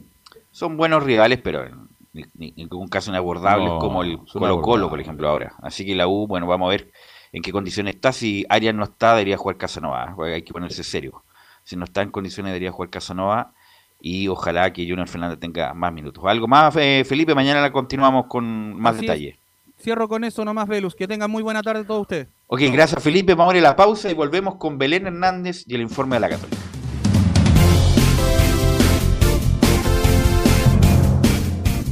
Radio Portales le indica la hora. Las 2 de la tarde, 40 minutos. Ahora más que nunca, quédate en casa y disfruta de algo rico sin pagar de más. Somos de la casa, una delicia al paladar. Conoce nuestra variedad de waffles, sándwiches, empanadas de horno y mucho más. Contáctanos vía WhatsApp al más 569 5018 3008. Atendemos todas las tarjetas de crédito y red compra. Infórmate más en nuestras redes sociales, en Instagram y Facebook. Recuerda, somos de la casa, una delicia al paladar. Durante esta emergencia sanitaria, realicemos actividades junto a nuestros niños, niñas y adolescentes. Intentemos solucionar los problemas con diálogo y conversando sobre las emociones que surgen estos días. Que ellos confíen en sus padres o adultos cuidadores puede evitar el consumo de alcohol y otras drogas. Si necesitas ayuda, ingresa a senda.gov.cl o llama al 1412. Senda, Ministerio del Interior, Gobierno de Chile. Visita www.radiosport.cl, el sitio web de la Deportiva de Chile. Programas, noticias, entrevistas y reportajes, podcast, radio online y mucho más. Todo lo que pasa en todos los deportes lo encuentras en www.radiosport.cl. La Deportiva de Chile en Internet. Comercial IAC y Compañía Limitada. La mejor calidad mundial en laminados decorativos. Comercial IAC y Compañía Limitada es Vertec en Chile. San Ignacio 1010, Santa Rosa 1779, Avenida Mata 446 y Portugal 501. Comercial IAC y Compañía Limitada es Vertec en Chile. Radio Portales, en tu corazón, la primera de Chile, en el mes de la patria. Un acercamiento electrónico a todo lo que pasa en el fútbol. Escuchas Estadio en Portales en su edición central. La primera de Chile, uniendo al país de norte a sur. 14 con 42, 14 con 42 y ya salió la nómina de la selección argentina para afrontar esta triple fecha eliminatoria de octubre y aparece Messi, Dybala, Martínez, bueno, Dybala está medio relacionado, Correa, Ángel Correa, Julián Álvarez y todas las figuras que tiene Argentina. Y vamos a ir con Belén Hernández que nos va a actualizar, sí. Sí, en ese Argentina, el propósito que enfrenta a Uruguay, un buen partido en, en esa triple fecha clasificatoria. Sí. menos mal que no sea la última fecha que siempre se arreglaba en ese partido, así que qué bueno que se dé ahora. Ahora sí, ahora saludamos a Belén Hernández que nos va a actualizar todo lo de la Católica. ¿Cómo estás, Belén? Muy buenas tardes. Hola, muy buenas tardes, Velus y Carlos Alberto. Hola, hola. bueno, respecto a lo que el tema que estaban hablando en el bloque anterior, en el Superclásico ocurrió algo eh, bien curioso en, Twitter específicamente, donde fue tendencia eh, Gustavo Poyet, el ex técnico de la Católica. Eh, bueno, dado que Colo Colo ya dio por cerrado el clásico como en 6 minutos, 10 minutos, menos de 10 minutos, los hinchas cruzados se acordaron mucho de Gustavo Poyet y mencionaron unas frases bastante duras como por ejemplo que vayan 2 eh, a 0, solo demuestra que Poyet debió irse apenas eh, perdieron contra la U. Eh, esas varias fechas perdidas son las que nos pueden costar el pro. Y otra también era que voy a odiar el resto de mi vida. Así que algo bastante duro para el ex técnico que acaba de salir. Bueno, siempre la exageración del hincha lo trae a colación. Y Poyet, insisto, independiente de lo mal que terminó, pero Poyet ya lo dijimos ya, clasificó a, Católica a, Copa Libertadores. Lo que pasa es que en el campeonato local, y más bien, independiente de los resultados, era lo que comentamos, Camilo, una cuestión de relaciones humanas. Lo han dicho todos los jugadores que ya no, no aguantaban mucho el trato y la manera de trabajar de Poyet, independiente de algunos buenos resultados parciales, Camilo. Sí, de hecho el fin de semana nuevamente hubo una entrevista a Bonanote que también le da, lo, critica a, Poyet. Sí, sí pero, pero también a Holland, bueno, menos que, menos que, pero Poyet, claro, dice que no lo supieron, no lo pudieron entender, que igual le da pena cuando sea un entrenador, que también él siente responsabilidad, pero sí, era por la relación humana, pero, pero al margen de lo que pone los hinchas ahí, obviamente el, partido entre cuando jugó Católica con la U es otro contexto, no, no es comparable ahora con el Superclásico. Pero lo que dice Bonanote es bastante claro. Dice, yo no sabía que jugaba con estos técnicos, no sé qué me ponía, le preguntaba, ahora sé. No, lo que tengo que hacer. decía, con, ¿Ah? decía por, también por eh, ¿Holland? Sí, también. No, es privativo de Poyet. Solamente de Poyet. Así, que, Pero bueno, ya está, la leche está cocida, como se dice, y Católica va a tener que luchar desde atrás, Belén. Claro, eh, como mencionaban, ahora, eh, bueno, no te va a luchar el puesto por extremo por derecha, así que ya está todo claro en, en ese sentido con Diego Bonanote.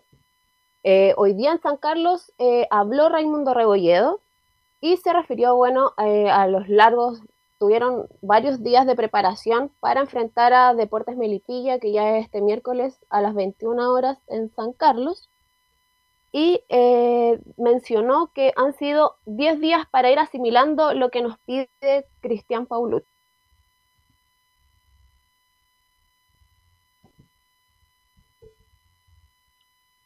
Rebolledo, Emilio, a ver si tenemos a. Bueno, ahí nos avisan si tenemos a Raimundo Rebolledo. nosotros nos sentimos bien en este momento. Eh, estos con estos dos partidos que pasaron nos sentimos mucho más sólidos. Eh, entonces creo que, que, estamos para dar pelea como siempre. Siempre hemos estado ahí peleando y, y, en este momento no va a ser la excepción. Como dices tú, eh, Colo Colo, la U, Audax, Calera, están, están ahí peleando también, eh, están todos a muy buen nivel, entonces creo que va a ser un, un lindo término de campeonato, eh, pero nosotros no vamos a dejar de pelear hasta, hasta que se pueda.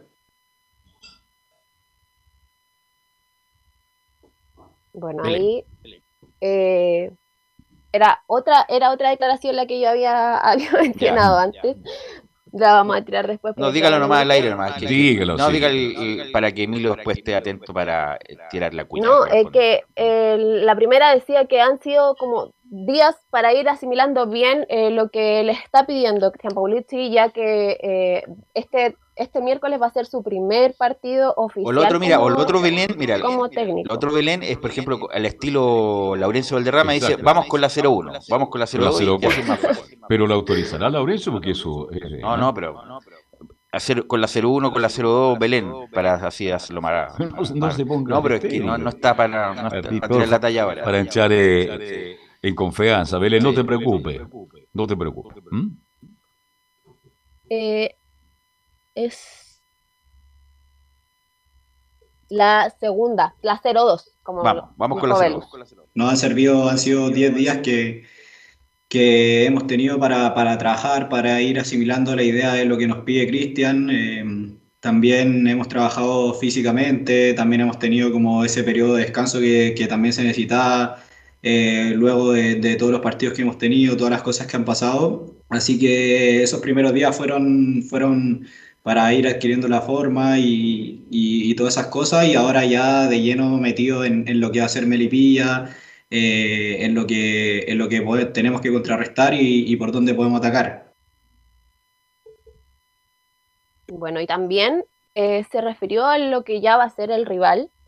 Eh, quienes están, eh, tienen en su lista ya como titular indiscutido prácticamente a Gonzalo Sosa, que se mete dentro de la tabla de goleadores, eh, que ahora actualmente tiene 14 goles. Y eh, escuchamos lo que dijo eh, Raimundo Rebolledo respecto al rival. Es la 0 Tres. 01 03. Bien, hemos estado, hemos estado trabajando mucho, eh, mucho los duelos, mucho de cómo marcar en el área. Y creo que esos goles que, que dices tú con Curicó, que fueron eh, muy seguidos, eh, fueron un poquito más de, más de desconcentraciones que, que de entender cómo defender y todas esas cosas. Entonces, pero igualmente no, no dejamos de trabajar esa, esa faceta porque sabemos que, que no nos hagan goles es súper importante. Bueno, ¿qué me puede decir Camilo de Raimundo Rebollido que ha perdido espacio? ah? Ha perdido espacio y justamente acá, con la llegada de Orellana, probablemente Orellana pueda ser titular por la banda, por, el- por el sector derecho y retroceder a José Pedro Fuensalía, así que ahí podría ser eh, el principal damnificado, a lo mejor por la punta, por la banda izquierda podría jugar eh, Raimundo Rebolledo, pero de momento si Orellana es titular, el Chapa la van a retroceder. Ahora, referente a la renovación de contrato, el, el presidente fue bastante claro. Dijo, estamos metidos, queremos luchar hasta el último instante por el campeonato. Terminado el campeonato, recién, mi estimada Belén Hernández, se va a conversar con algunos jugadores que tienen que renovar su compromiso con la Católica. Claro, así es. Hasta ahora eh, todavía no ha sido nadie como eh, renovado, ya hay varios que probablemente terminan eh, contrato.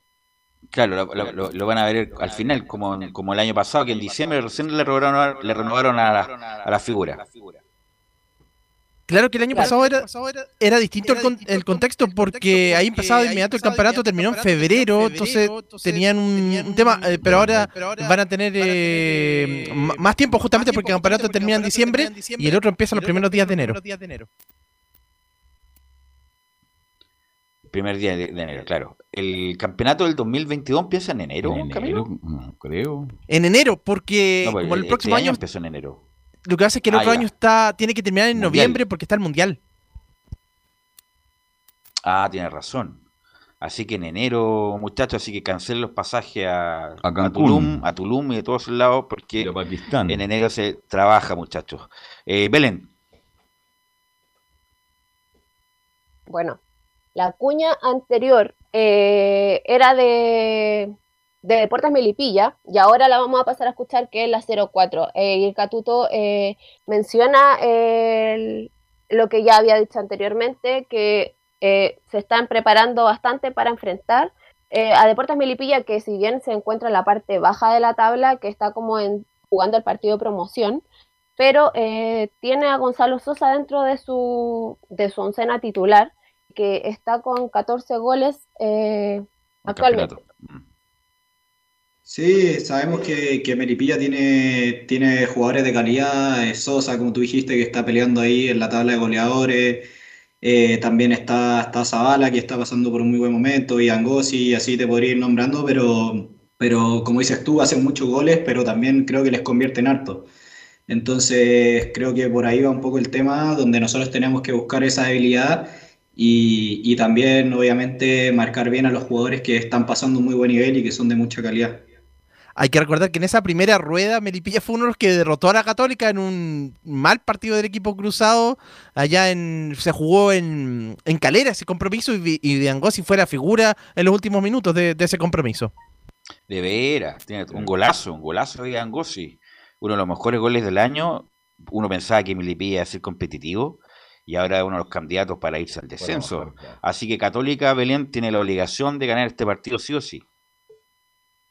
Sí, teniendo en cuenta que eh, los separan ocho puntos del líder, que es Colo Colo, y eh, la próxima, en la fecha 24, se tienen que enfrentar a Unión La Calera de visita. Entonces, y, Calera está segundo a tres puntos de. No, a tres puntos que lo separan de, Católica.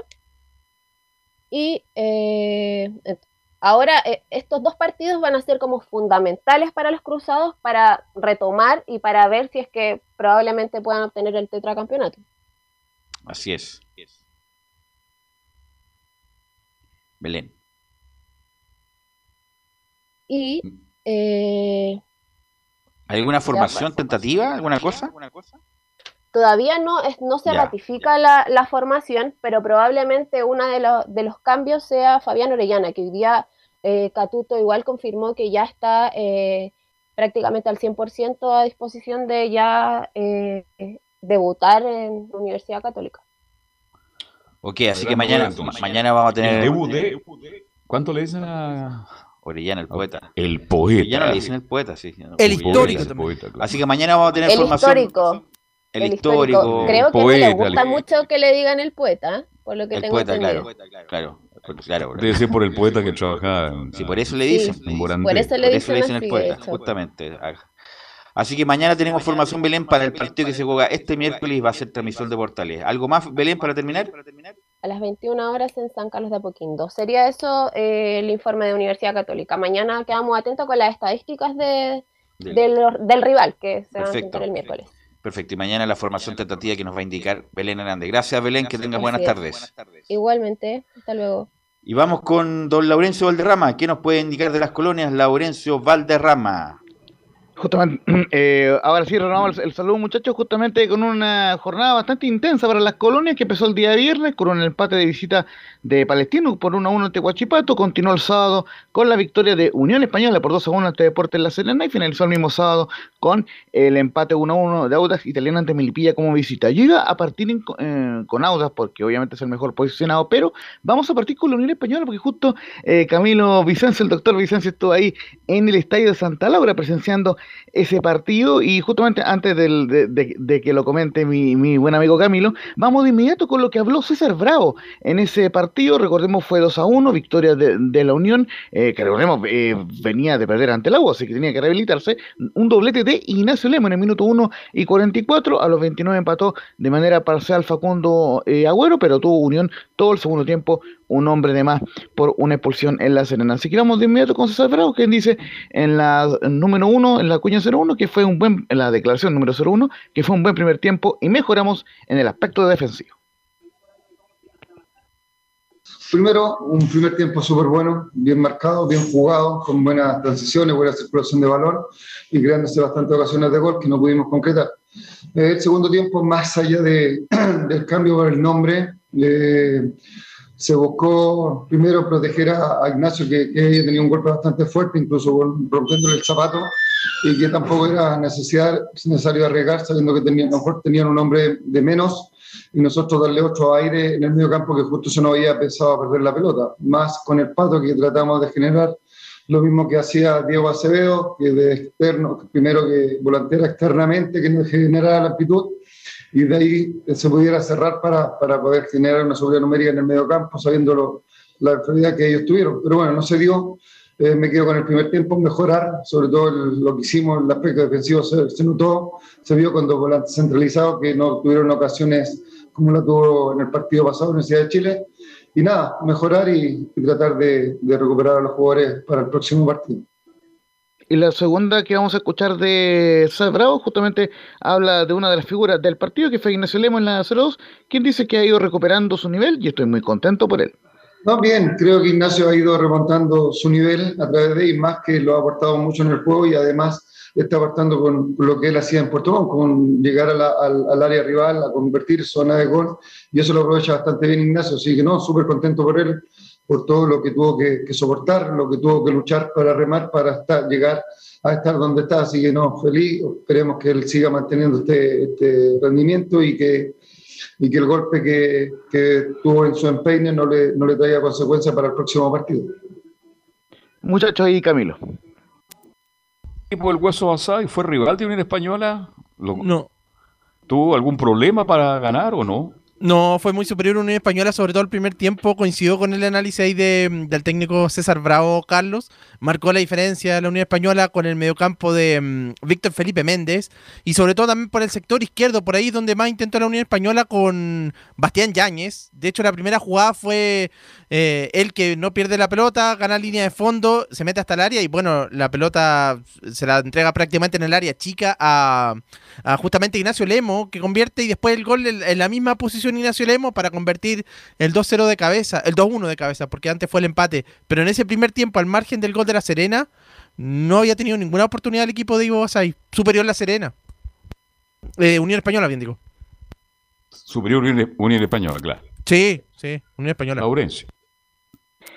Y justamente para empalmar con el Audax italiano, recordemos que la Unión, bueno, en, en, cuanto a lo que es la tabla de colocaciones, recuperó el quinto lugar, bueno, lo comparte con la U, 33 puntos, eh, y en zona de Copa Sudamericana, y a solo dos puntos de la zona de Copa Libertadores, así que también expecta la Unión. Pero visita el día jueves, justamente, al Audax italiano en Rancagua, a las 21 horas, partido es uno de los buenos partidos de la jornada, el clásico de Colonia, el jueves 30, y justamente vamos a ir con una del Vitamina Sánchez, quien, habló tras este empate 1 a 1 ante el cuadro de Melipilla con dos golazos, eh, por cierto, golazo de tiro libre del Juaco Montesino, el primero de él en, el campeonato bajo ese expediente y el empate de Gonzalo Sosa que también aspira a ser golazo de la fecha. En la 0-1 dice el Vitamina, nos queda un sabor amargo porque hicimos un buen partido. Sí, nos queda un, un sabor un poco amargo porque en líneas generales eh, creo que hicimos un buen partido. En una cancha complicada, con un rival necesitado, pero bueno, eh, de alguna manera lo, los dominamos, por momentos pasamos malos ratos, tienen que ver con, con, un equipo que es muy directo y apuesta en la segunda pelota, entonces cuando se hacían de esa segunda pelota nos, nos complicaron un poco, pero me parece que, que, que, que lo superamos, digo, en, en, situaciones, en posesión, en intención. Y, y, bueno, un gol de otro partido nos deja, nos deja sin el triunfo. Rescatamos la, la buena presentación y por lo menos el, el empate de visitante. Y lo otro eh, que rescata el Vitamina Sánchez, justamente la 0 dice que una de las cosas positivas del empate es el gol y el buen momento de Joaquín Montesinos. Sí, una de las cosas positivas, claro, es el, el, el no solo el gol de Joaquín de tiro libre, sino su buen momento. Ya de, de varios partidos esta parte está siendo un destacado dentro del equipo y, y a nosotros nos favorece mucho. Ojalá que él siga de la misma manera y bueno, y ojalá que incluso con el tiempo pueda tener una oportunidad en la, en la selección. Yo sé que él lo desea de todo corazón y, y, bueno, ojalá lo logre, ojalá lo logre. Mientras tanto nosotros, bueno, aprovechamos de su buen momento. Muchachos. Bueno, Montesino ha hecho un buen, un buen campeonato, un tipo rápido, veloz, incisivo, este, de buen remate media distancia. Y creo que ahora ha hecho un buen campeonato. Bueno, pero el fútbol se gana con goles y le faltó eso. Tuvo ocasiones a Audax italiano, pero no pudo finiquitar. Y perdió dos puntos importantes, ¿eh? porque era abordable este, este partido para el Vitamina Laurencio. Justamente en el minuto 86 fue el gol de tiro libre del juego Montesino, tuvo ante un, remate en el poste justamente el juego Montesino, pero el primer tiempo fue, fue bastante malo para ambos equipos y, en el segundo recién el Auda impuso diferencias, pero finalmente Gonzalo Sosa, como les decía, lo empató a los 89, uno de los máximos goleadores del campeonato, por cierto. Así que el Auda quedó cuarto con 35 puntos, eh, de momento igualmente en zona de Copa eh, Sudamericana, mientras que Milipilla quedó en zona de promoción, eh, décimo quinto con 21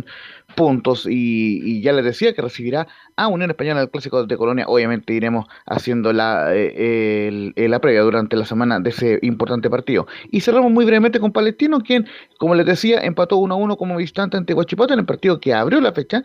Eh, el gol de, eh, de Huachipato lo marcó Walter Mazzanti, un Huachipato que fue muy superior, sobre todo en el segundo tiempo.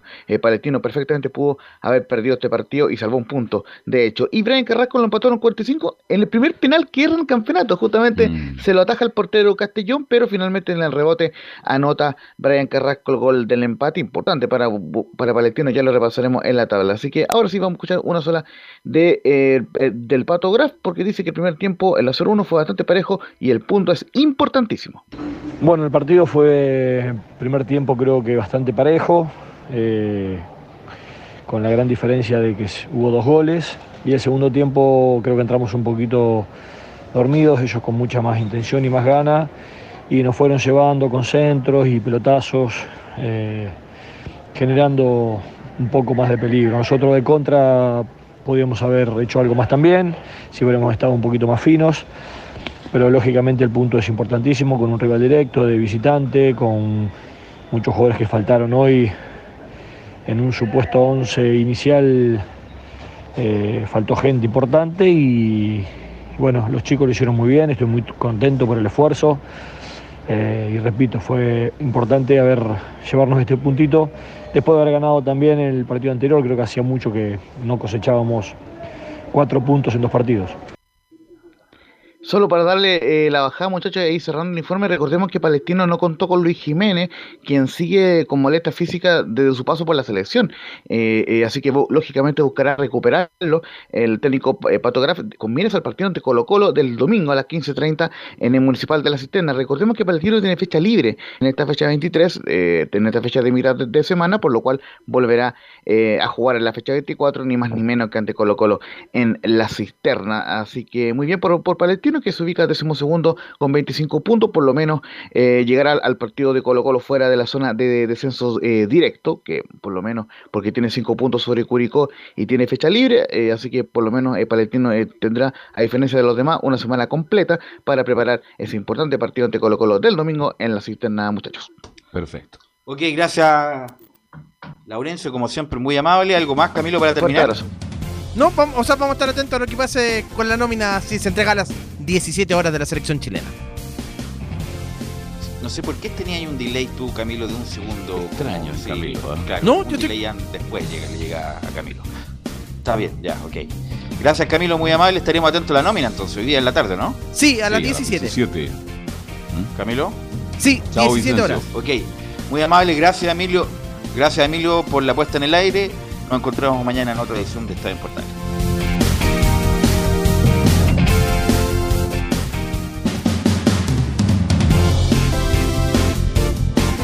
Fueron 90 minutos con toda la información deportiva. Vivimos el deporte con la pasión de los que saben. Estadio en Portales fue una presentación de Almada Comercial y Compañía Limitada. Expertos en termolaminados decorativos de alta presión